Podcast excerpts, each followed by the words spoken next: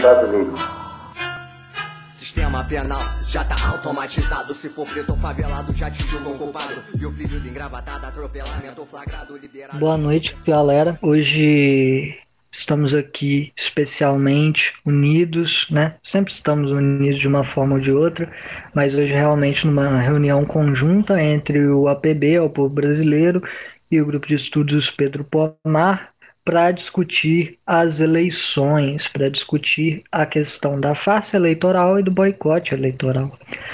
Num dia muito especial, né? A gente nem programou exatamente por causa disso, como Nathan havia dito é, antes, a gente não programou por causa de hoje ser o dia do segundo turno, mas acabou que caiu neste domingo aqui que a gente está fazendo essa reunião. E também foi, foram, né, é, os segundos os segundo turnos aí das, das é, cidades onde não houve definição de prefeitos, né? E a gente viu, é, apenas para fazer esse comentário aqui, a gente viu aqui, né, como foram eleitos, né, em Rio e São Paulo, que digamos assim dentro, né, é, da consideração assim é, mais geral seriam ali as cidades é, mais importantes, né, foram eleitos em é, São Paulo foi eleito Bruno Covas, né, é, com mais ou menos 20% a mais que o seu adversário Guilherme Boulos, né? Ao mesmo tempo, é, 45% da população entre votos brancos, nulos e abstenções escolheu de fato não ser governado por ninguém, né? No Rio de Janeiro a situação estava até um pouco um tanto pior, né? Era Crivella e Eduardo Paes. Eduardo Paes, vamos lembrar aqui, né? Porque afinal acho que é importante. Houve algum movimento, né, para colocá-lo como um candidato contra o Crivella, né, contra as ideias que ele defende e tudo mais, isso é muito superficial. Eduardo Paes é um candidato do DEM, né, e foi eleito contra seu adversário Crivella, e ainda mais pessoas né? Se votaram, votaram branco ou nulo, 54,26% da população no Rio de Janeiro, da população votante, obviamente. É, se absteve, votou branco ou votou nulo. Isso já demonstra para a gente, e a gente aproveita que a gente está fazendo essa reunião neste dia para comentar, já demonstra para a gente né, a crescente descrença e tão crescente que cresceu mesmo do primeiro turno para o segundo, um pouco, né? É, se a gente for analisar as abstenções, votos brancos e nulos do primeiro turno e agora, a gente vê também um crescimento. Então hoje a gente vai estar discutindo, dando seguimento a discussões assim que já foram feitas de forma paralela, né, em diversos momentos nos nossos grupos, dentro das próprias reuniões já foi falado. A gente vai estar discutindo aqui por que nós, né, nos colocamos contra as eleições a favor do boicote, né? não como princípio, mas sim como a tática correta para o nosso momento histórico. Obviamente, todas as falas, discordâncias, questões podem ser levantadas democraticamente. Nós temos espaço aqui e sempre, sempre afirmamos isso e continuaremos a afirmar, né? Nos nossos grupos, obviamente, não tem pessoas que pensam é, 100% igual, mas a pauta que trazemos hoje à frente é esta por ser né, o que dentro da linha que defendemos nos grupos é o mais é, correto. Introduzindo aqui o que nós iremos falar sobre, farei uma introdução bem breve desta vez, nós iremos hoje falar um pouco sobre a falsa noção de poder popular que foi colocada à frente dentro deste momento eleitoral, né? Esta falsa noção de poder popular que tem uma função eleitoreira, oportunista, né? A gente vai discutir um pouco sobre isso, né? Nenhum poder popular de fato foi construído, apenas alianças entre partidos e entre figuras, né? Que ali se aliaram conjunturalmente porque eram melhor para o momento eleitoral. e porque, obviamente, essas alianças é, são muito gerais, né? E a gente tem anos e anos, teve né, anos e anos de petismo para o comprovar. A gente vai falar também sobre onde de fato existe o poder popular e como este poder popular atua nestas localidades, né? como estas alianças são feitas para construir um poder popular de fato. A gente vai falar especificamente sobre as eleições, então falar né, sobre qual é a atuação de fato destes partidos nas eleições, qual é o nosso, o nosso dever frente a esta atuação oportunista eleitoreira, e a gente vai falar também sobre a crise do capital e o fascismo, né? E como esta defesa da democracia em abstrato, feita pelos partidos eleitoreiros, principalmente por aqueles que se colocam no campo da social-democracia de forma mais pronunciada, né, é uma noção falsa. E aí a gente retorna para a questão do poder, que afinal é a questão central de toda coisa. Né? Eleições são apenas a forma plasmada da, da ditadura do capital de manter a legitimidade do seu poder. Então a gente vai falar novamente sobre o poder, como construir este poder, qual o dever do partido na construção deste poder.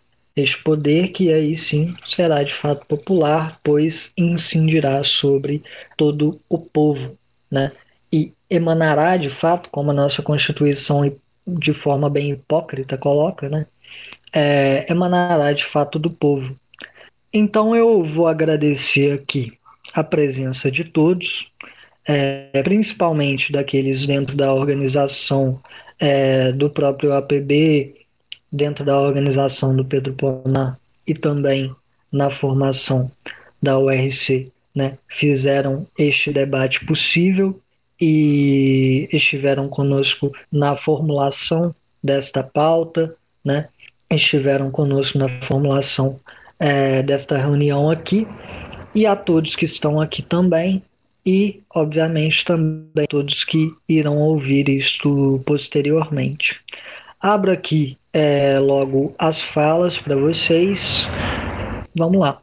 Eu queria comentar sobre essa questão, né, a oportunidade do debate, aí agradecendo a presença de todo mundo que é dos dois grupos de estudos, é, porque essa é uma ocasião para a gente poder estar tá tirando todas as dúvidas e poder estar tá discorrendo, debatendo de forma concreta é, sobre essa situação que, que, que é disposta pela ordem burguesa, né, pela, por essa questão institucional que é disposta pela ordem burguesa, e que muitas vezes as organizações comunistas elas têm um, um certo é, uma certa confusão de posição que os comunistas devem tomar a essa situação. Então, inicialmente, a gente deve examinar sempre o caráter do Estado, caráter de classe do Estado. É um Estado burguês latifundiário. Esse Estado ele atende a burguesia compradora e o latifúndio. É, então, todas as institui instituições, todo esse arranjo democrático que é feito, eles são para maquiar, né, formalmente, é, essa, essa forma de exercer o poder reacionário por essas classes dominantes. Então, percebe-se que é, quando é, essas teses ou essas fraseologias falando sobre disputar para falar sobre os programas, para falar sobre o programa máximo do comunismo, ocupar espaços, ocupar, é, enfim, as instituições, todas essas instâncias, elas não surtem nenhum efeito frente ao povo, porque o povo ele já tem descrença total sobre essa, essas instituições. Não à toa, grande parte do que se deu à reacionalização do Estado também foi se utilizando de discursos antissistêmicos e grande parte da população realmente enxerga que o Estado brasileiro ele não consegue prover educação, não consegue prover saúde, não consegue prover segurança, enfim, é algo que é conjunturalmente, estruturalmente corrupto, feito para atender é, interesses que não são do povo, e essa indignação ela se mostra cada vez mais é, presente, principalmente analisando os, é, os dados de abstenções que são crescentes. É, isso significa que essa indignação do povo já é um indício de que é um boicote revolucionário e tal, como alguns, algumas figuras põem, como a gente apresenta a questão? Não, obviamente não. Mas também é um sinônimo, um sinônimo de que o povo ele tem um ponto de partida é, para a gente estar tá debatendo e elevando a consciência das massas sobre a direção correta que o povo deve tomar, que os movimentos devem tomar frente a toda essa situação. A gente sabe é, que a, as massas elas ainda não têm sistematizado essa situação de forma revolucionária e de forma coordenada. Mas o papel dos comunistas é ter essa tarefa. O papel dos comunistas é ser a vanguarda do povo, a vanguarda que vá, através da linha de massas, trazer essas dúvidas, essas questões e trazer soluções, não só propostas, mas trazer soluções para o povo. E o que acontece quando os comunistas eles se lançam à frente de ser meramente reboquistas eleitorais de partidos que são partidos da ordem? Isso faz com que o povo tenha a mesma descrença de sempre que, tenha com, que, que, que tem com as outras organizações, com os outros partidos, porque acaba sendo mais do mesmo. Pô, é, não faz sentido a gente ficar falando o tempo inteiro sobre questões que são estruturais e que só resolvem com a superação desse sistema, ao passo de que de dois em dois anos a gente vai se utilizar dos mesmos instrumentos fraudulentos e farsantes é, dessas instituições para legitimar projetos que não são nem nossos. Ou seja, já seria um erro de conjuntura muito grave o que já foi disposto ao longo do, do, do século XX pelo próprio Partido Comunista do Brasil, PCB, à época. E isso já foi feita, a própria autocrítica do partido. Tanto que, a partir da década de 50, deu uma guinada revolucionária é, que tendia sobre a Revolução Nacional Democrática e tal, e fizeram um balanço sobre a participação é, errônea nas instituições. Mas naquela época, de fato, o PCdoB, ele pelo menos ainda lançava um programa, um programa mínimo, algo que pautasse é, qualquer coisa que seja diferente. Então, a gente pode examinar esse erro do passado como um ponto para a gente avançar na questão, entende?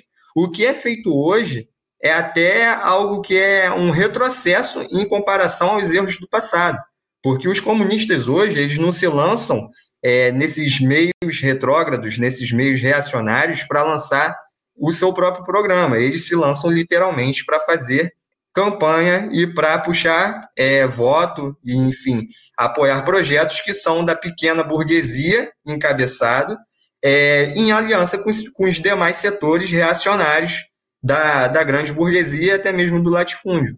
Ora, a gente, quando vai falar sobre a aliança com a, com a, com a burguesia nacional, a gente está falando na perspectiva de um movimento revolucionário de libertação nacional frente ao imperialismo, extrair o que é de progressista dessa, dessa fração do povo brasileiro. Agora, isso não pode ser nunca confundido com o que é aplicado na prática de andar a reboque das posições reacionárias e das posições retrógradas de classes que, é, de fato, são objetivamente vacilantes. Então, percebe que essa galera, eles têm muito rigor quando eles vão combater a Terceira Internacional, quando eles vão combater o marxismo-leninismo, as concepções da Revolução Nacional Democrática para o Brasil, mas esse extremo rigor, esse extremo, é, essa, essa, extrema ânsia de procurar pelo em ovo é simplesmente escanteado ao passo de que de dois em dois anos eles de fato não só se aliam com os setores retrógrados, é, mas até mesmo servem de fato os seus interesses e de forma a, a legitimar toda essa questão de de um Estado que está cada vez mais fascistizado. Então, é uma questão que não é posta por nós. A gente não fala é, como se fosse um purismo ou um ímpeto de se portar como é, esquerdistas, como eles põem, mas é um dado objetivo. O povo ele não vê validade nas instituições, as instituições cada vez mais demonstram que estão dispostas e sempre foram assim para atender os interesses das classes dominantes, e nenhuma aliança, nenhuma conciliação nesses moldes é algo que substancialmente vá mover um um, um centímetro sequer um movimento real. Não necessariamente qualquer partido de esquerda eleitoreiro ser eleito significa um ganho no movimento real. Pelo contrário, existem inúmeras evidências que até mesmo o pleito é, desses partidos de esquerda retrocedeu em muito é, vários movimentos que são democráticos, movimentos populares democráticos, enfim, fazendo com que eles sejam cada vez mais relegados ao imobilismo e cedendo nas suas demandas. Principalmente quando esse, esse apelo ele não pode nem ser atendido, porque desde o golpe, desde de toda essa movimentação golpista que, que tivemos, o caráter do Estado é, reacionário ele vai se agudizando. Então, percebe-se que a, a, burguesia burocrática e o latifúndio eles não estão jogando para perder. O imperialismo ele não joga para perder. Não faz sentido lançarem um golpe de Estado, não faz sentido, não faz sentido moverem toda uma, toda uma, uma questão de lawfare para prender presidenciáveis, que, que já ficou demonstrado toda essa farsa, para posteriormente é, tratar como se o jogo democrático fosse vigente ainda no Brasil. Nem formalmente o jogo democrático é vigente, nem formalmente. E isso deve ser posto de forma muito clara pelos comunistas. Os comunistas eles têm que ter essa tarefa de trazer a solução para o povo, não é, fazer com que o povo se iluda ou que o povo é, tenha ainda confusões sobre qual, qual rumo deve ser trilhado. E principalmente quando a gente aborda algumas teses, algumas questões que são, é, de fato, na fraseologia, soam como revolucionária, mas na prática a gente vê que é mais do mesmo, é algo que é até mesmo é, reacionário. Não adianta a gente falar sobre poder popular de um projeto que não tem o povo como centro do poder.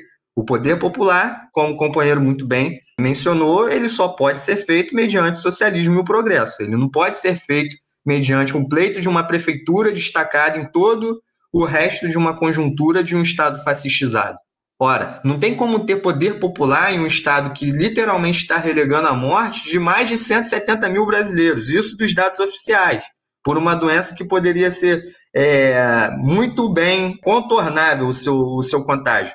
Mas por deliberação, esse Estado ele resolve que grande, que muitas famílias brasileiras sejam relegadas à miséria, a perdas de, de seus entes queridos, é, fragilizar cada vez mais a sua situação, condições de trabalho cada vez mais precárias, é, condições de direitos sociais cada vez mais definhados, enfim, é, não tem como a gente pautar que é qualquer é que, que uma conjuntura dessa nesse nível é, tenha qualquer melhora com o pleito de uma prefeitura em qualquer cidade destacada. Mesmo que isso fosse posto em prática, coisa que não foi, não teria nenhum movimento substancial. Percebe-se que também é, a gente não tem o papel de negar é, as pautas que são democráticas e as pautas que são é, de fato reformistas, mas a gente tem que entender essas pautas como um quadro integrante da Revolução Brasileira. A gente sabe que não é o velho Estado burguês burocrático que vai trazer a solução para o povo mediante a, a, essa, a esses pleitos. A gente sabe que todas essas pautas elas vão ser concretizadas através do movimento amplo das massas, pela mobilização das massas, pela mobilização do povo. Não adianta a gente ter formalmente é, o pleito eleitoral de algum partido de esquerda instituído, ao passo de que as bases elas não são mobilizadas, o povo não é chamado à luta, enfim, pressões não são feitas é, e são relegados ao mero imobilismo. Ou seja, é, seria mais do mesmo, mais uma vez. A gente sabe que até mesmo em 2022, caso seja eleito qualquer candidato de esquerda, o que está reservado para o povo brasileiro nessa situação? a mesma continuidade de um projeto neoliberal, privatista, que atende os interesses do imperialismo norte-americano. Não vai ser nada estruturalmente diferente, essencialmente diferente do que já foi posto. E isso em uma situação que a gente já pôde observar como que essa falência da esquerda eleitoreira já foi posta em prática. E o povo já tem total descrença dessa fração da esquerda. A gente não tem que se lançar como meros representantes de algo que já é posto como retrógrado e algo que já tem seus limites. É muito mais fácil você conversar com, com um trabalhador, extrair a partir das indignações dele, orientar para os rumos corretos que, que, que de fato é, vão trilhar para sua conscientização, do que tentar convencer ele numa praça com bolo e com guaraná que virar um voto num dia vai mudar sua situação. Particularmente, isso eu acredito que isso tem sido muito inefetivo, principalmente de frações é, da esquerda que tratam o povo com extremo desdém, que abordam as massas com inferioridade, tratam o pobre como se fosse o culpado pela grande situação esdrúxula que as classes dominantes impõem para os próprios pobres, mas de dois em dois anos tenta fazer com que esse povo, que o povo brasileiro tenha é, credibilidade nas suas pautas. Então, a nossa atuação ela tem que ser constante, cotidiana. E eu reitero, a nossa participação nas eleições elas já se mostram historicamente no período de lutas e de reveses do Partido Comunista do Brasil como equivocada. O que temos agora é um mero reboquismo eleitoral dos partidos que ainda se denominam como comunistas, mas na prática são partidos social-democratas. Antes das eleições, muito se falava que é, iriam se lançar para poder divulgar sobre o comunismo, para abordar sobre a consciência das massas. O que os poucos candidatos que esses partidos lançaram falaram a não ser é, tapar buraco ou investir em transporte ou fazer parcerias públicas público-privadas. Teve até candidato que falou sobre isso. Eu acredito que esse não seja nem mesmo um programa mínimo de comunistas, quem dirá um programa máximo. Então, é, toda essa situação a gente tem que debater com muita, muito critério, com muita cientificidade, também é, entendendo as nuances de, de, como que se dá essa, essa questão no, no, no, nosso contexto, na nossa conjuntura, e possibilitar que a consciência das massas seja feita de forma efetiva. O boicote eleitoral, por exemplo, ele deve ser feito de forma ativa, de forma propositiva, de forma a sistematizar todas essas inconsistências que as massas ainda têm, que ainda apresentam, mas, óbvio, abordando as massas como o centro, como central para desenvolver é, as tarefas revolucionárias que lhes são impostas. Só o povo brasileiro pode empregar o poder popular. Não é nenhum partido pequeno burguês que se alia com latifundiários e com burgueses compradores serviçais do imperialismo norte-americano e do sionismo que vai aplicar o poder popular. É só o povo brasileiro organizado e marchando é, pelas diretrizes de um partido de vanguarda que vai é, de fato, lançar essas tarefas.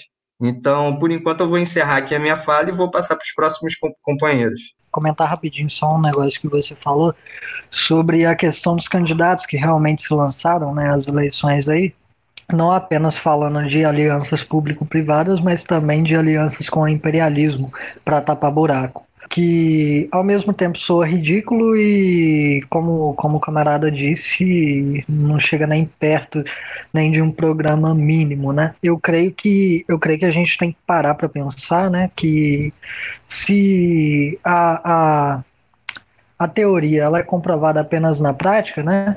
Candidato de partido que se diz marxista-leninista, né, para deixar bem claro, não foi nem um candidato de um partido trotskista qualquer, né? Dos 10 mil que existem aí no Brasil.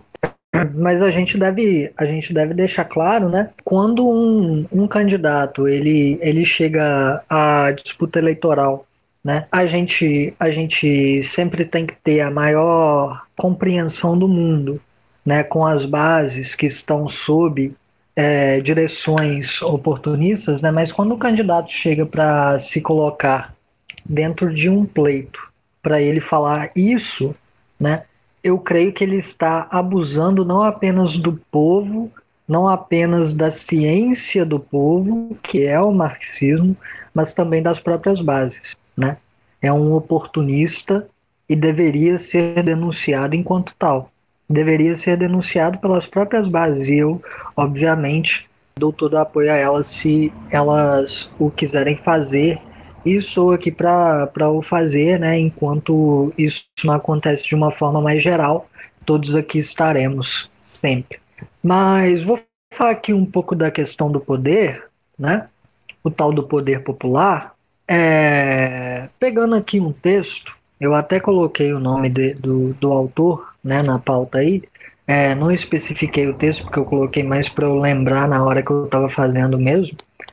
Mas existe um texto de um autor, um marxista africano, né, de Moçambique. Seu nome era Samora Machel, né, um grande revolucionário à sua época, e desencadeou uma luta é, de independência que se transformou de fato numa revolução, né, e infelizmente foi parado né, na, no desenrolar dessa revolução muito cedo, né, por forças é, que dizem né, que foi alguma força natural ou alguma falha mecânica ou qualquer coisa do tipo, mas a gente sabe que não é, não é bem assim, né? Porque luzes de portos não apenas apagam do nada. Mas tem esse texto dele que se chama Estabelecer o Poder Popular para Servir as Massas, e é interessante, primeiramente, a gente parar para pensar que em nenhum lugar desse, desse texto falou para puxar voto pro, pro PSOL, né? É, talvez por algum motivo ele não, não tivesse isso em mente na hora que ele falou de poder popular. A gente vai ver o porquê. Então ele diz nesse texto, que eu cito é, diretamente, ele diz: a edificação do poder popular que exprime a subida ao poder de uma nova classe só é possível quando a classe anterior e o seu poder são derrubados. E ao assumirmos esta noção que estamos em condições de verificar a impossibilidade de conciliar os nossos interesses com os do inimigo através de pretensas autonomias ou de independências que salvaguardam a essência do Estado colonial capitalista. E aí ele continua um pouco mais à frente. Assim como o poder, a democracia democracia não é uma coisa abstrata. Para que ela se exerça e possua um conteúdo concreto, é necessário que organizemos as condições para sua materializa materialização. E continua ainda. Desde que na sociedade apareceram interesses diferentes e antagônicos, a questão do poder o problema de saber quem deve decidir, que critérios usar para decidir e em favor de quem tornou-se uma questão fundamental no seio da sociedade. Dirigir a sociedade significa organizar a sociedade para servir os interesses do grupo dirigente. Impor a vontade deste grupo a todos os outros grupos que estejam de acordo, quer estejam de acordo ou não. Com o correr do tempo, o grupo dirigente leva os outros grupos a considerarem a sua dominação como a melhor, a mais justa e a mais sábia, a que corresponde aos interesses de todos. Veja bem, Samora Machel, textualmente e praticamente, quando ele fala da questão do poder e quando ele age em questão do poder, em relação ao poder, em busca do poder popular, a primeira coisa que ele pensa é em qual é a função do poder. A função do poder é uma, né? É impor a vontade à classe, dentro da sociedade de classes, obviamente, impor a, su a sua vontade, a vontade da classe que dirige a sociedade, aos demais, certo? Isso sob o feudalismo, sob o capitalismo e também sob o socialismo. A diferença do socialismo é que a, a classe dirigente é a classe proletária, né?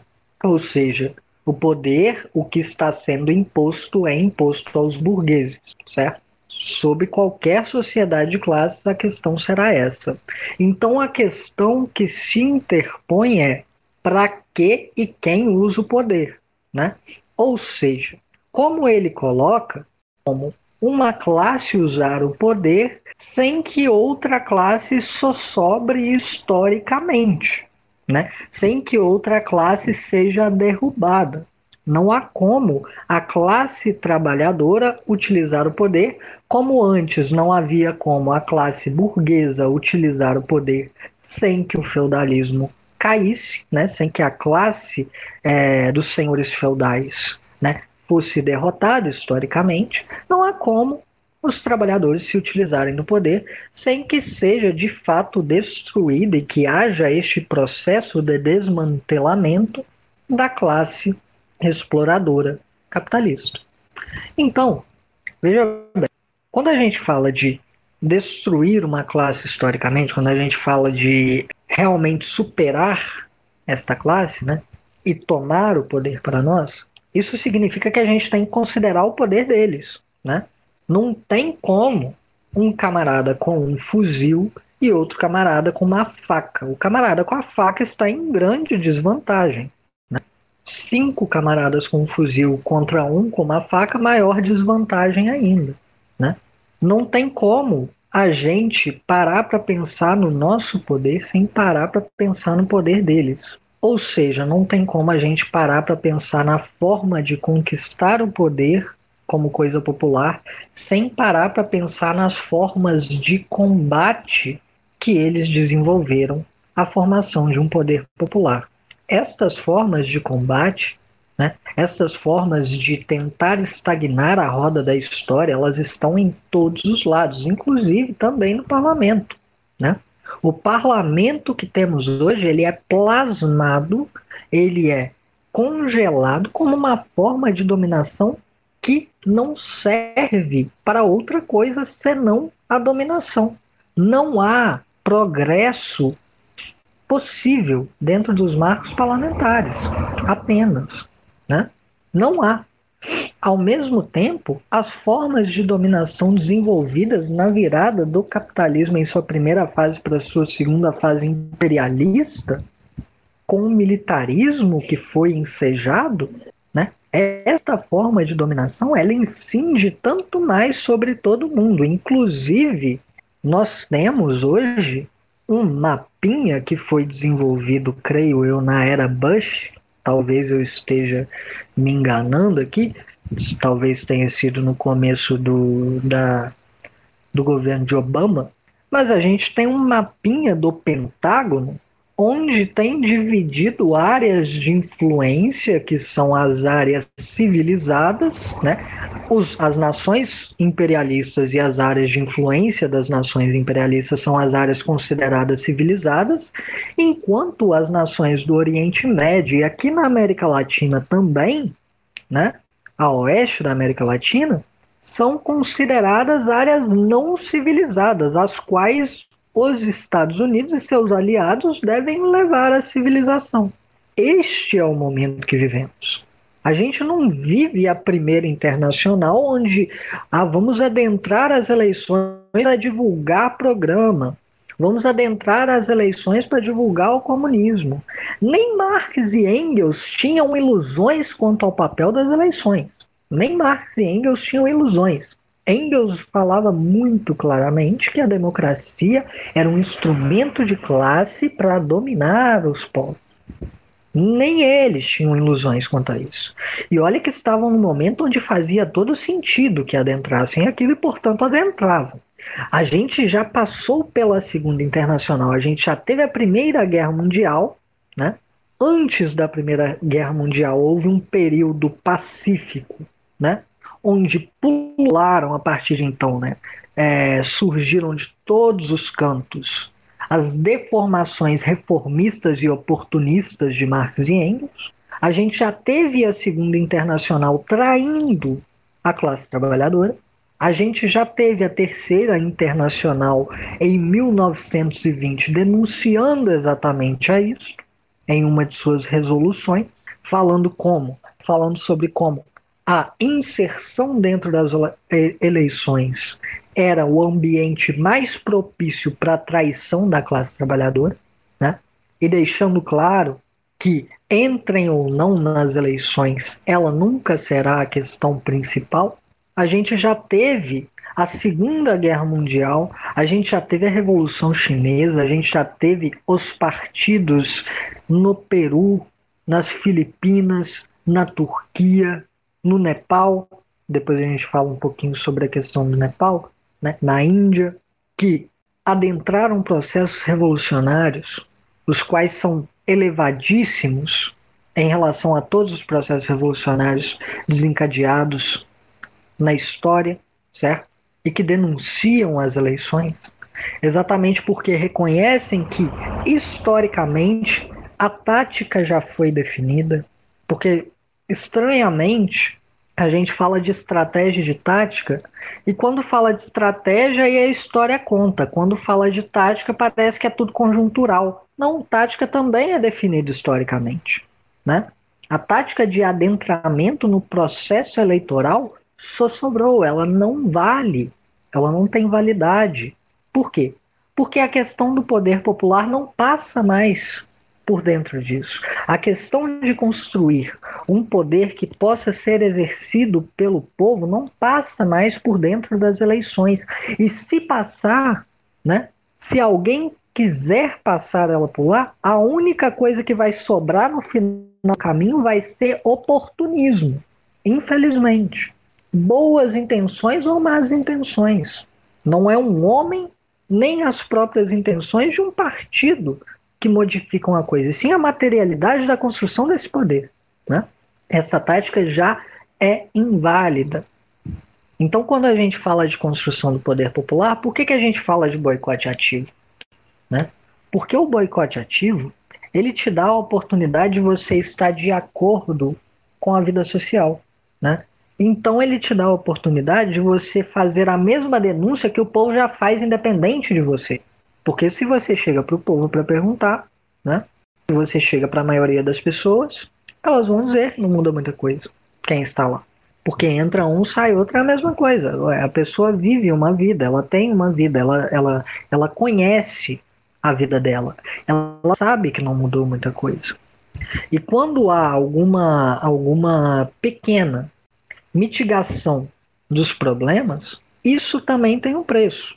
Isso não vem sem preço para a construção do poder popular. Não vem sem o preço e um preço muitas vezes altíssimo, como o petismo deixou bem claro, desmantelando movimentos sociais atrás de movimentos sociais, inserindo o peleguismo em sindicato atrás de sindicato, certo? Tentando até mesmo, e aí não conseguiu, retirar terras que foram conquistadas à base de sangue, e de sangue de criança, de sangue real, e de tortura, e de humilhação pelos camponeses da LCP, com seus mediadores conciliadores. Tentou retirar terras deles. O preço é muito alto. E na política, a gente tem que lidar com contradições, sim. Mas a gente lida com contradições antagônicas ao povo de uma forma e com contradições no seio do povo de outra. Se a gente lidar da mesma forma com as duas, os dois tipos de contradição, a única coisa que a gente está fazendo é, infelizmente, dar lugar ao inimigo, ou, no caso dos oportunistas, realmente se aliar ao inimigo. O muro que eles muitas vezes falam que quem não vota está em cima, não existe. Esse muro nunca existiu. O muro está entre nós e eles. Esse muro está entre nós e eles. A gente não chega perto desse muro. Se a gente tenta escalar esse muro, a gente desce debaixo de pedrada. Porque eles não nos querem nem mesmo no muro, certo? Eles querem mandar no que a gente faz. Mas não existe muro para estar tá em cima. A única questão que existe é: você defende que isto continue ou você defende o fim disto? Se você defende o fim disto, não há vitória em participar disto mais. Não há vitória, não há por que alocar forças para isso. E isto acaba por prejudicar e não ajudar o poder popular. Porque enquanto estavam fazendo campanha para as eleições e desprezaram movimentos sociais reais, como a própria LCP, que estava debaixo de bala, enquanto estavam fazendo eleições campanhas e mais campanhas e desprezaram greve de trabalhadores dos Correios, poderiam estar se inserindo no movimento que é muito mais importante. Porque mesmo quando a tática eleitoral ainda fazia algum sentido e Lenin a comentava, ele, a tática de inserção no processo eleitoral, ele já dizia que só faz sentido se estiver aliada a outras formas de luta, inclusive a luta ativa pegando em armas. Sem isso, você está apenas se inserindo num processo que vai é, sempre, sempre decair no oportunismo. Encerro com minha fala. tem uma questão muito sintomática também, que é a, a, contradição entre o discurso e a prática, né? Porque é aquilo, quando a gente faz uma análise que ela não é, não tem o, o, o rigor que deveria, principalmente é, da posição dos comunistas, ela deve ser é, corrigida com uma firme autocrítica, com, com firme balanço, com é, enfim, com todos os princípios que de fato o marxismo-leninismo dispôs, para poder solucionar de fato e trazer de fato a, a, resposta concreta sobre a situação, né? Mas acontece que, mediante a esses erros, mediante a essas falhas, pouco se fala sobre o próprio equívoco em demonstrar crença nessas instituições falidas, enfim, todo, todo esse jogo. Então, no passe de mágica, muita gente passa do nada a falar sobre ah, eleição realmente não era isso. Agora precisamos construir, precisamos se organizar, precisamos é, mover o socialismo, socialismo desde já e tal. Sendo que, pô, vai passar um ano e o erro vai é, de novo se repetir. Porque não é possível que se tenha aplicado os princípios, princípios do marxismo-leninismo sobre a autocrítica, enfim, sobre essa é, unidade crítica e unidade em partidos que são revisionistas. Os partidos que são revisionistas, eles não seguem o marxismo-leninismo. Por mais que estejam nos documentos falando que seguem Marx, Lenin e demais revolucionários, não falam hora nenhuma que são marxistas-leninistas, mas falam isso, eles não podem aplicar os princípios do marxismo-leninismo porque não seguem. Não há unidade teórica, não há unidade prática, e todo o campo de atuação é feito mediante a legitimar o mesmo reformismo. Então é muito difícil é, cobrar com que, que essas melhorias sejam feitas e que essas sistemáticas certas sejam feitas. Por isso a gente tem que ter um trabalho muito sério ao se aproximar das bases desses partidos, porque muita gente é honesta. Muita gente está lá porque, de fato, nesse momento, enxerga que o jogo eleitoral, que, que toda essa situação institucional é de fato uma farsa e realmente vá buscar alguma organização que tenta dar uma resposta concreta a toda essa situação reacionária existente. Porém, acabam ingressando é, em fileiras que são mais do mesmo, são fileiras que há menos de um dia estavam legitimando esse mesmo processo. Então, percebe que a gente tem que ter uma aproximação democrática com as bases, e quando falamos de aproximação democrática, não significa ceder nos princípios, não podemos nunca ceder nos nossos princípios, a gente precisa sempre demonstrar uma linha firme. De fato, o tratamento democrático ele não pode ser confundido com ceder é, nas nossas convicções e nos nossos balanços, e trazer de fato com que essas pessoas elas consigam sistematizar sobre os erros e sobre os equívocos do revisionismo. A luta contra o revisionismo ela passa também é, por essas questões.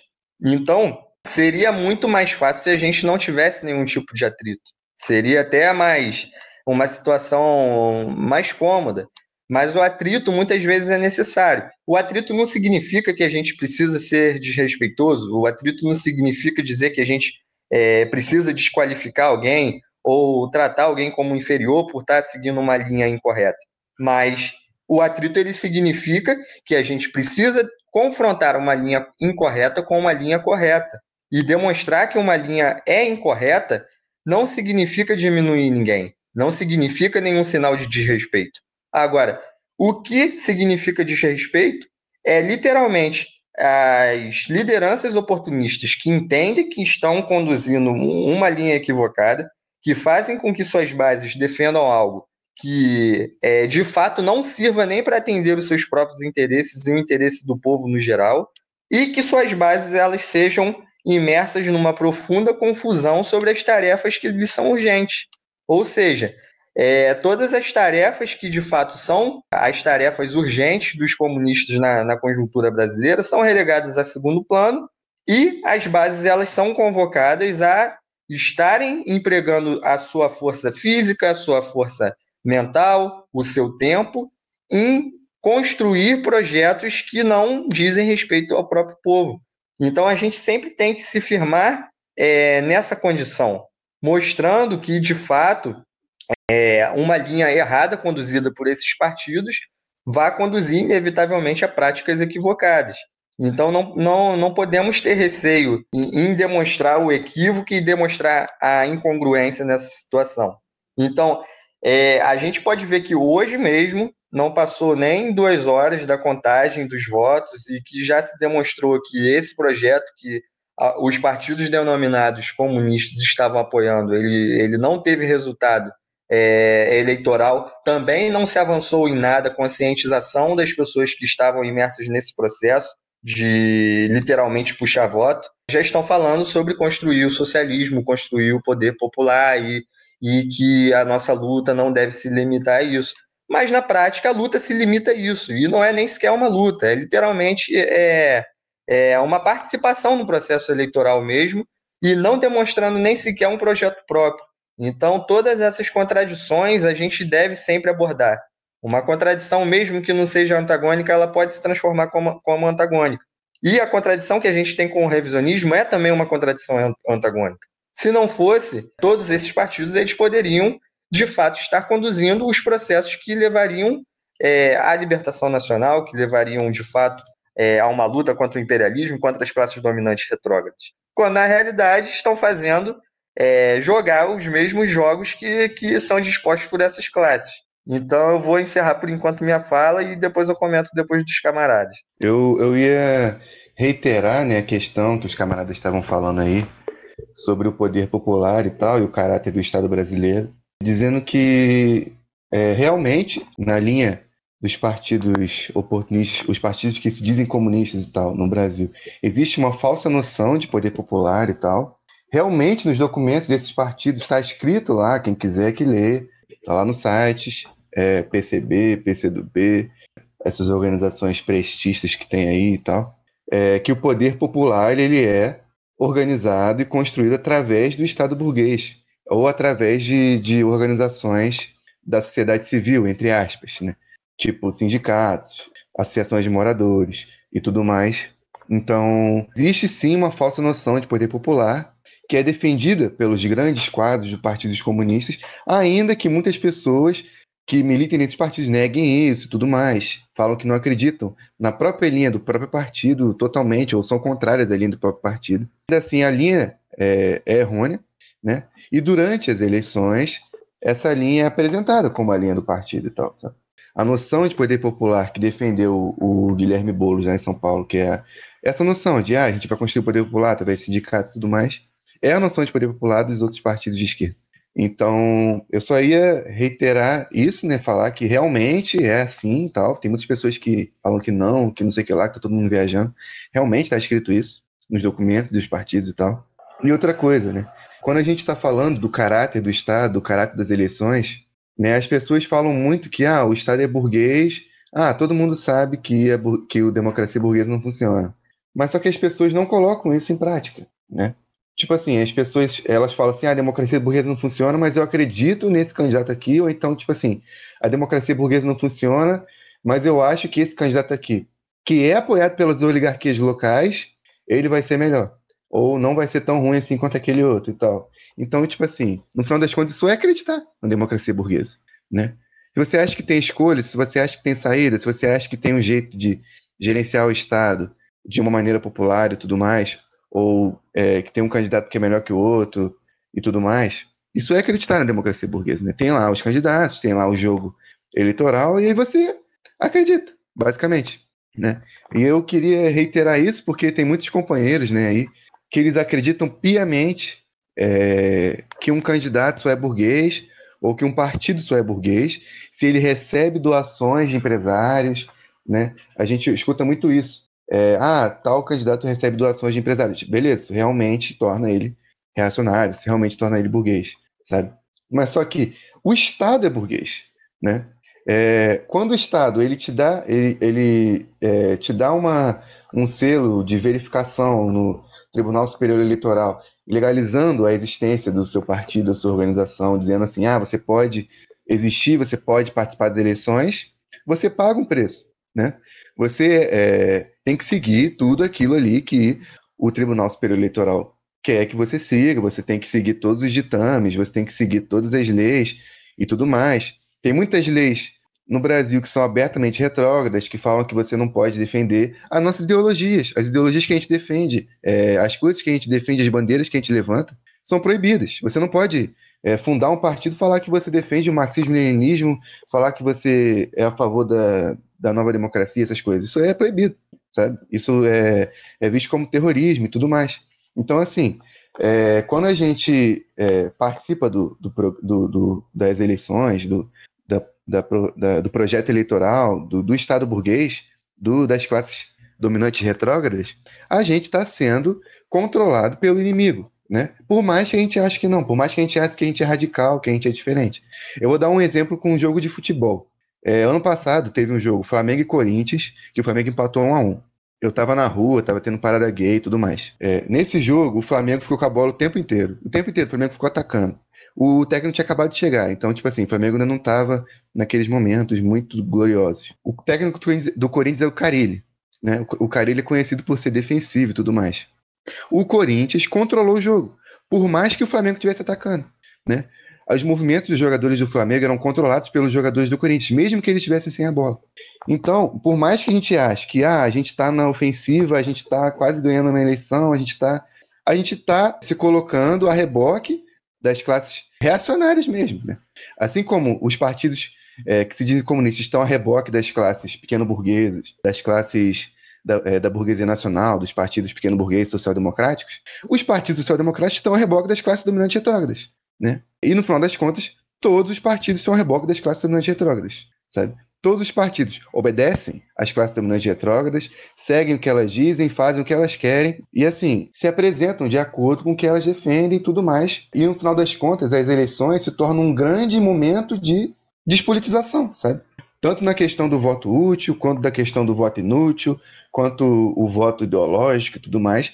No final das contas, é uma grande despolitização comandada por todos os partidos e todas as figuras políticas mais importantes, sabe? Então era isso que eu queria ressaltar aqui.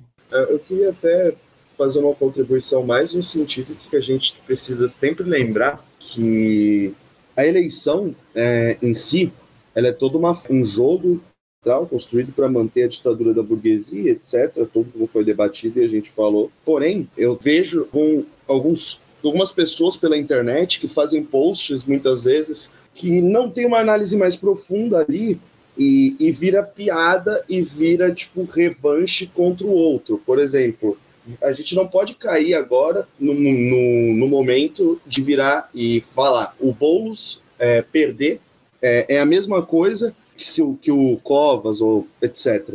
É, eleição não vai mudar nada, o Boulos ganhar ou perder não vai mudar nada, porém, são pequenas coisas que a gente não pode comemorar, porque a gente sabe que amanhã a polícia é pancando o morador de rua na Cracolândia, tá ligado? A minha fala é mais nesse sentido, que a gente tome muito cuidado como a gente trata as pessoas que são. Tem muita gente que votou no Boulos e acreditou nessa papagaiada, nesse teatro, alienação. A gente não pode querer compreender e colocar como se o trabalhador fosse ter uma compreensão de que, beleza, o Boulos que ele apoiou perdeu etc. A gente não tem que virar para esse trabalhador e apontar. É, a questão do boicote, ela é tática, ela não é princípio. A gente não pode tratar como uma questão moral para não afastar as pessoas que percebem no jogo que elas caíram, no teatro que elas caíram e se, sent se sentem ou se sentiram arrependidas, no caso. Porque a gente precisa lembrar que, por mais que não mudasse nada, o PSDB, ano que, é, ano que vem, vai começar o plano de limpeza do centro para começar a colocar a empresa lá, privada, a rodo. E eu sei que com o Boulos aconteceria coisas próximas, mas é diferente você ter um governo claramente declarado eugenista, que se que diz que se vencer vai de fato limpar o centro e acabar com a Cracolândia, de um governo social, liberal, reformista, que ao menos a gente sabe que não ia botar e mandar a GCM espancar gente na Cracolândia tirar foto junto. Só para encerrar, minha fala era mais nesse sentido, da gente pensar como, como a gente se expressa com pós para que a gente não afaste as pessoas que votaram por alienação, por qualquer tipo de posição errônea. Porque a gente não pode simplesmente virar e dizer, olha aqui, seria exatamente a mesma coisa, porque a gente sabe que no fundo a ditadura do capital se manteria, seguiria a mesma coisa. Porém, é, pequenas reformas que ainda podem acontecer ou aconteceriam, como por exemplo, não fechar 30% do não diminuir a frota de ônibus em 30% durante uma pandemia, ou não fechar o BS, que é o que está acontecendo em São Paulo, para privatizar a própria BS, tá ligado? Enfim, essa é a minha colocação. Eu esqueci de, de concluir e tal. Como eu falei, né, tem muitos companheiros que acreditam que um candidato é burguês porque ele recebe doações, e realmente, isso realmente é verdade. Porém, como o Estado é burguês, é, como o Estado é, é a organização de fato das classes dominantes retrógradas, como eu coloquei na minha fala, gerenciar o Estado também é conciliação de classe, sabe? As pessoas, às vezes, elas falam como se, sim, gerenciar o Estado fosse uma coisa normal, assim, qualquer pessoa, de qualquer ideologia pode fazer isso, e assim, seu partido ele só se torna burguês de verdade se ele recebe dinheiro, se ele tem uma plataforma abertamente reacionária e tudo mais, né?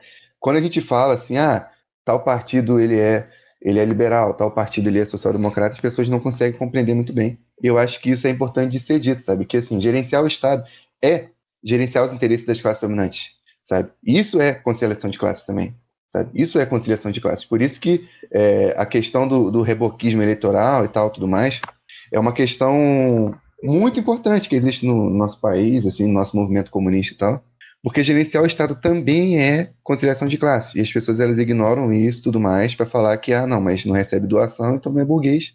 Sendo que a gente sabe que não é isso que diz qual vai ser a, a orientação ideológica ou de classe de, de um partido. Assim. Tem muitos partidos pelo mundo que as pessoas dizem que são burgueses e eles provavelmente não recebem doações ou nem participam das eleições, sabe?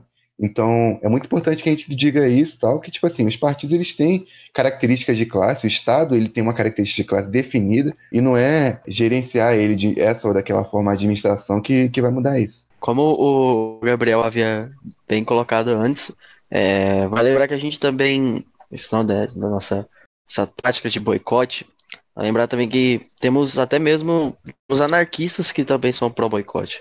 Só que a gente tem que lembrar que o jeito que eles fazem isso às vezes também é errôneo.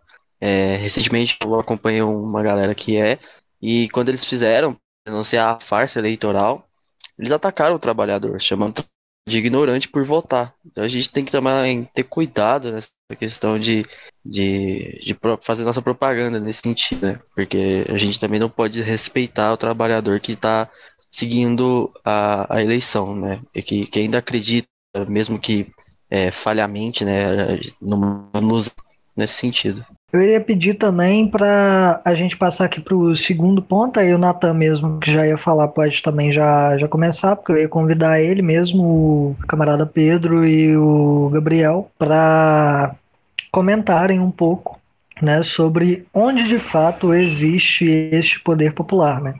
Então, é, comentar um pouco sobre as Filipinas, sobre a Índia, a Turquia, onde de fato é construído revolucionariamente, né? Afinal, a gente, quando, é, pelo menos dentro da nossa linha, né?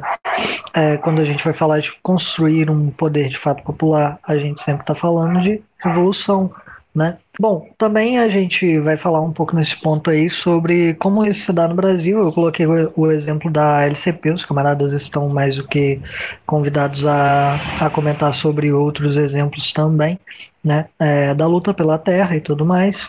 É, creio que, obviamente, a gente deve falar também sobre a nossa, nossa incessante né, luta para reconstruir o Partido Comunista, né? Como a gente poderia é, transformar esses focos no poder popular que é, de fato existem aqui, né, esses, esses focos de construção que de fato existem aqui em um poder mais geral. E quais são de fato né, essas alianças que como se forma de fato a unidade para o poder popular, para construir esse poder popular. Aí os camaradas aí que já haviam levantado a mão, por favor, continuem é, a comentar o que iam comentar e o Natan, se ele puder iniciar então essa, esse segundo ponto aí para gente, eu agradeço. Então pode comentar aí um pouco antes, o Eric, para depois eu dar seguimento aqui. Bom, eu queria começar falando sobre a democracia burguesa, por exemplo. Se a gente pegar e falar um candidato que não é tão ruim quanto o outro, não dá para equiparar o Boulos com Covas ou coisa do tipo, a mesma coisa, tipo, colocar um identitarismo barato, tipo, pegar e falar, ah, não vai ser o, vai ser o Boulos que vai estar no poder, mas ele não, não diz abertamente que vai fuzilar a galera lá da Cracolândia e vai privatizar tudo. A gente tá colocando a luta no sentido de que, tipo, vamos colocar uma pauta identitária, a galera que não é radicalizada vai olhar e falar, olha, é um bom governo de esquerda. A gente está construindo algo que é contra a direita, a gente está fazendo oposição. Mas para mim, na minha visão, a gente está simplesmente colocando um conformismo barato, um conformismo ele eleitoral, não é tipo se é a favor de um ou se é a favor de outro, é ser a favor do capital. Eu não consigo ver uma diferenciação entre você apoiar o Covas e apoiar o Boulos e falar, porra, não dá para equiparar esses dois caras, sendo que você está colocando a, a, democracia burguesa acima. Você está colocando o resultado da democracia burguesa. Você não está colocando uma mudança de fato. É tipo construir uma lei com, é, a favor do, da comunidade LGBT no sistema capitalista. Você está construindo uma lei que é a favor. Da, você está defendendo os direitos dos LGBTs, mas não tem como defender o direito do LGBT, um direito dos negros, etc., dentro do sistema capitalista. Você está colocando um negócio, um, uma fantasia, um espantalho de que, olha, a gente faz alguma coisa por eles isso daqui vai mudar e tem um candidato que representa a comunidade LGBT, tem um candidato que representa o movimento negro, mas não, a gente está simplesmente colocando a galera que acredita em alguma coisa, que acredita na radicalização da esquerda, numa estagnação. Não vamos parar de. A gente não precisa mais porque a gente tem o nosso representante dentro da, do Congresso, a gente tem o nosso representante dentro do, da governância. Eu não consigo entender, tipo não deve se equiparar. Sobre o tipo, falar sobre o boicote das eleições. Que o boicote não é moral, etc. Eu não consigo ver uma. Não tem uma percepção de. Poxa vida, a gente precisa. Não pode é, comemorar a vitória de um ou comemorar a derrota.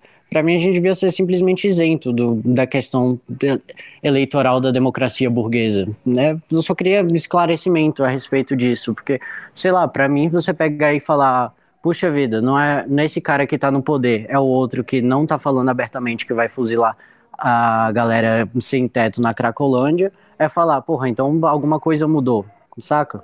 Então, como eu, eu vejo e como eu coloco a situação, nós temos sempre né, é, que, que ter alguns cuidados. Né? É, a questão da equiparação, primeiramente. Para a gente equiparar dois projetos, tendo consciência de que ambos seriam colocados dentro de limites muito estritos, nenhum deles seria minimamente suficiente, a gente está comparando ainda assim dois projetos. Né?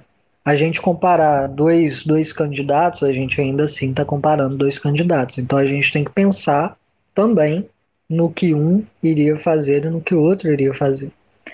Obviamente, poder na cidade de São Paulo, no estado de São Paulo, de forma geral no Brasil, como um todo, ele sempre estará nas mãos daqueles que sempre esteve, né? A gente tem o exemplo da família Sarney lá para cima, né? A gente tem o exemplo das famílias aqui em Minas também que dominam o poder. A gente tem o, o exemplo dos latifundiários, dos coronéis. A gente tem o exemplo das milícias, né? Que mantém o poder na mão também ali, na mão de quem já sempre o, o teve, né? A gente tem isso muito claro e a gente sempre deve ter.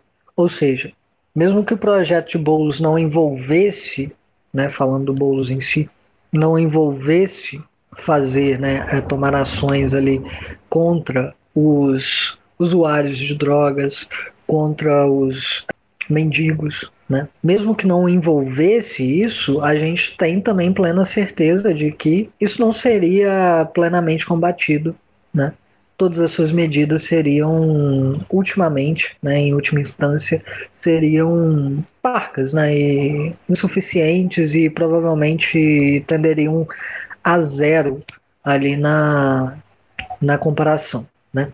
Mas a gente tem também que o povo, né, de forma geral, é, no Brasil e falando aqui desse caso específico em São Paulo, sofreu anos e anos né, na mão dos políticos do, do PSDB. Né?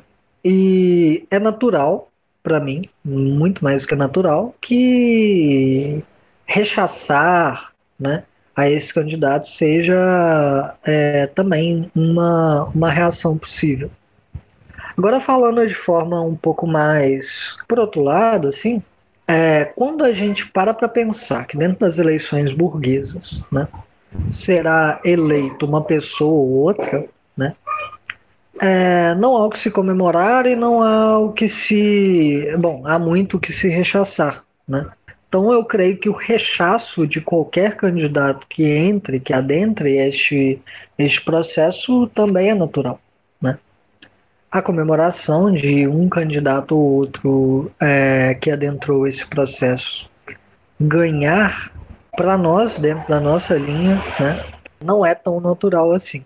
O que não quer dizer que, dentro dessa consideração de que as pessoas sofrem na mão desses candidatos de partidos específicos, muitas vezes, ou de grupos específicos ali, que, que elas não se sentirão, né, de alguma forma, menos prejudicadas por outros candidatos. Eu creio que isso também seja é, mais do que natural. E às vezes até de fato redunda em algum avanço parlamentarista, fraco que seja, obviamente mediante muita luta popular, né? Obviamente mediante muita luta popular.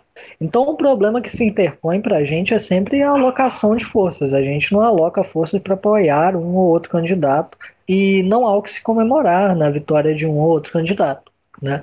Mas, ainda assim, quando a gente vai alocar forças para outros âmbitos, né?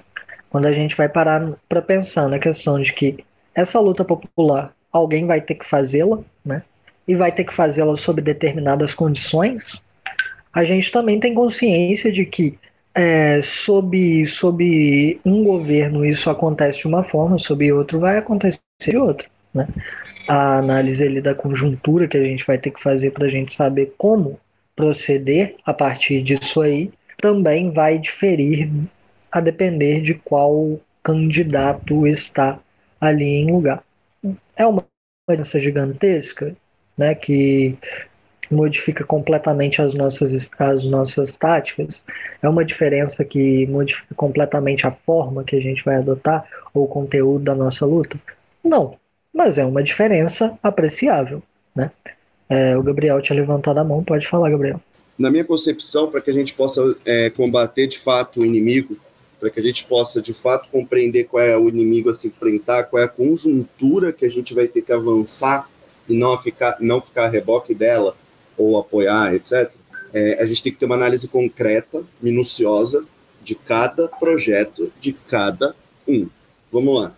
O que, que eu quis dizer que a gente não pode equiparar o Boulos ou, e o Covas? É, eu vou usar um outro exemplo para elucidar um pouco melhor. A gente sabe e fala que alguns partidos comunistas que se dizem leninistas, pois não é um, são mais de um, são diferentes dos partidos que se dizem comunistas e trotskistas. Não quer dizer que ambos não sofram do mesmo problema, que é o revisionismo. Mas o trotskismo, ele incorre em outros problemas que o leninismo também não incorre ou incorre. E por isso que a gente tem que analisar, porque leninismo por si só não existe, é maoísmo. Maui, leninismo sem maoísmo é revisionismo, a gente sabe disso. Então a gente tem que analisar cada caso, entender cada problema para que a gente entenda como combater. O meu ponto era só para que isso não se esvaziasse o debate e não se tornasse uma piada, por exemplo, ah, o cara perdeu, então vamos rir, porque ó, fez tudo isso, não deu em nada, etc. Todo mundo aqui sabia que o Boulos ia ganhar, sendo bem sincero. Ninguém aqui provavelmente achava que ele ia ganhar. É, entendendo isso, a gente tem que ter em mente que existem dois inimigos a se combater, que são duas conjunturas diferentes, caso fosse a vitória de um ou de outro. Uma coisa é o eugenismo ligado ao tráfico de drogas do PCC e à polícia, e outro caso é lidar com o social liberal. Eu não digo que ambos não vão ter os mesmos erros e problemas. Eu não digo que o Boulos vai combater racismo, etc. Não vai. O que eu quero dizer é só: são dois inimigos. A gente precisa entender como combatê-los da maneira mais correta e apropriada. Por isso que equiparar ou fazer piada é algo que não é a coisa mais adequada no momento, por dois motivos. Equiparar incorre num erro de leitura e, além de equiparar, no caso, caçoar, incorre no erro de desvio liberal que o mal fala. É só isso que eu estou querendo dizer. Eu me expressei muito mal antes. Mas por que, que eu falo isso? Para que a gente entenda que tem dois inimigos a ser combatidos na conjuntura atual. Um são os movimentos sociais, que muitos são tomados pelo liberalismo pequeno burguês, que é o caso do que o Boulos fez, por exemplo, com a Frente Povo Sem Medo, que quando eu militava na organização anterior, eu é, via camaradas pedindo para que ele montasse um projeto e o mesmo não montava. A Frente Povo Sem Medo é uma frente que morre e volta em período eleitoral para fazer campanha. E isso é um grande problema, isso é um oportunismo. Mas isso é um outro inimigo a se combater do que o eugenismo do PSDB. Esse era só meu ponto e aqui encerra minha fala.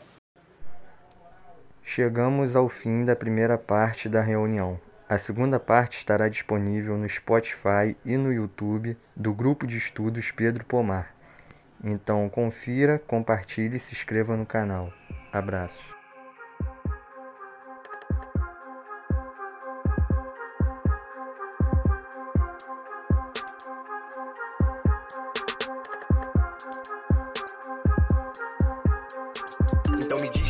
Seu valor na terra que tudo é precificado. Mercantilizaram nosso corpo, aprisionaram nossa mente enquanto exploram nossa força de trabalho. Da miséria ao miséria.